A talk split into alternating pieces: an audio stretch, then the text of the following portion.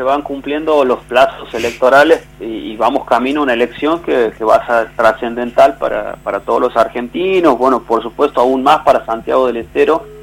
Sabemos, como vos decías, que en este marco de pandemia por ahí es muy complicado con lo que estamos viviendo hace prácticamente un año y medio la, la, humanidad y bueno, y por supuesto que nuestro país, de, de hablar de un proceso eleccionario eh, en medio de una crisis sanitaria, un problema económico que tiene nuestro país, producto de, los malos manejos de gobiernos anteriores y que de frente nos encontramos con esta crisis a nivel mundial, que por supuesto impacta de lleno en la vida de cada uno de los argentinos. Eh, y, también esto lleva, por supuesto, a, una desazón, muchas veces a una desesperanza de la gente porque está enfocada, preocupada en los problemas diarios, urgentes, que son tratar de cuidarse de esta enfermedad, tratar de vacunarse, tratar de, del que tiene laburo con, conservarlo, del que no lo tiene buscar para conseguirlo, de salir de esta crisis económica que se vive. Y en el medio se nos presenta esta elección a todos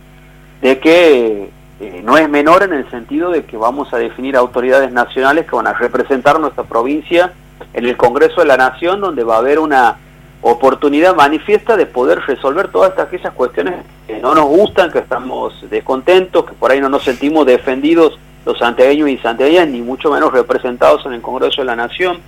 Yo recién lo escuchaba a Ariel en lo que decía y la verdad que por ahí nosotros, lo que nos pasa a la mayoría de los santiagueños, que, que ni sabemos quiénes son nuestros diputados nacionales, no los conocemos, eh, no hemos conocido en los últimos años que hayan presentado un proyecto de ley a favor de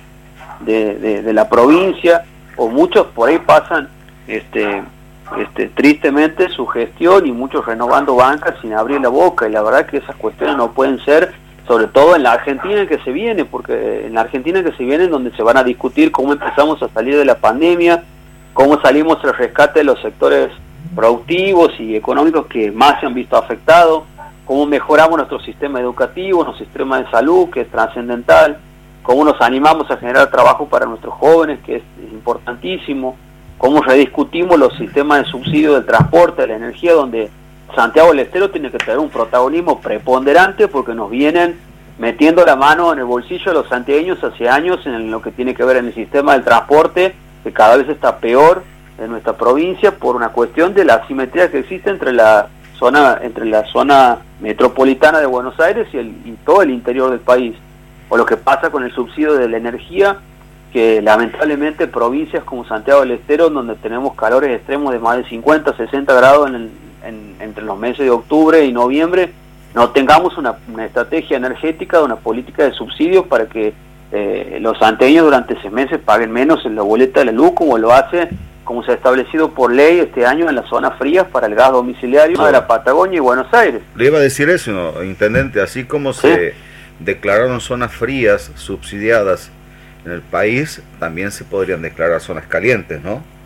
Javier, de, los siete diputados santiagueños que hay, ninguno levantó la boca o levantó la mano, presentó un proyecto para, para pedir lo mismo para nuestra provincia, que cae de Maduro. Lo, ese razonamiento lo hace cualquier vecino o vecina de cualquier lugar de Santiago, en donde sabemos que vivimos una situación extrema, en donde tenemos que la energía se vuelve un bien sustancial para nosotros en donde necesitamos refrigerar nuestros alimentos, los ambientes, eh, se vuelven bien imprescindible y sin embargo la verdad que nadie presentó ni dijo nada acerca de nuestra provincia. Muchas veces los santiagueños nos preguntamos, o en general los argentinos nos preguntamos, ¿qué hacen los diputados en el Congreso de la Nación? Eso hacen, hacen estas leyes que dan las herramientas necesarias para que el Ejecutivo tenga este, eh, eh, eh, los elementos necesarios para, para establecer políticas de Estado que trasciendan los gobiernos. Eh, porque una ley, una ley es establecida y no es una decisión del Ejecutivo gubernamental, es una ley, es una política de Estado que trasciende gestiones y gestiones y que se tiene que cumplir. Entonces, si nosotros no discutimos algo tan importante y trascendental como son las políticas de subsidio en nuestro país, que favorezcan la energía en este caso, por ejemplo, o en el caso del transporte, como te decía, las asimetrías que existen y que venimos teniendo un problema tremendo en Santiago del Estero y en todo el interior del país, pero sobre todo en Santiago en los últimos años, en donde los santiagueños nos despertamos todos los días y no sabemos si vamos a llegar a la parada del colectivo, si va a pasar o no el colectivo, porque nos enteramos por el nuevo diario o el E11 que hay paro, este, porque a esa hora avisan.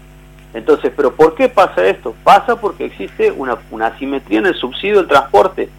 En todo el mundo el transporte público es subsidiado porque es un bien, es un servicio esencial que tiene que brindar el Estado. Pero lamentablemente la mayor parte del subsidio, el 90% del subsidio se lo lleva a la zona metropolitana del AMBA.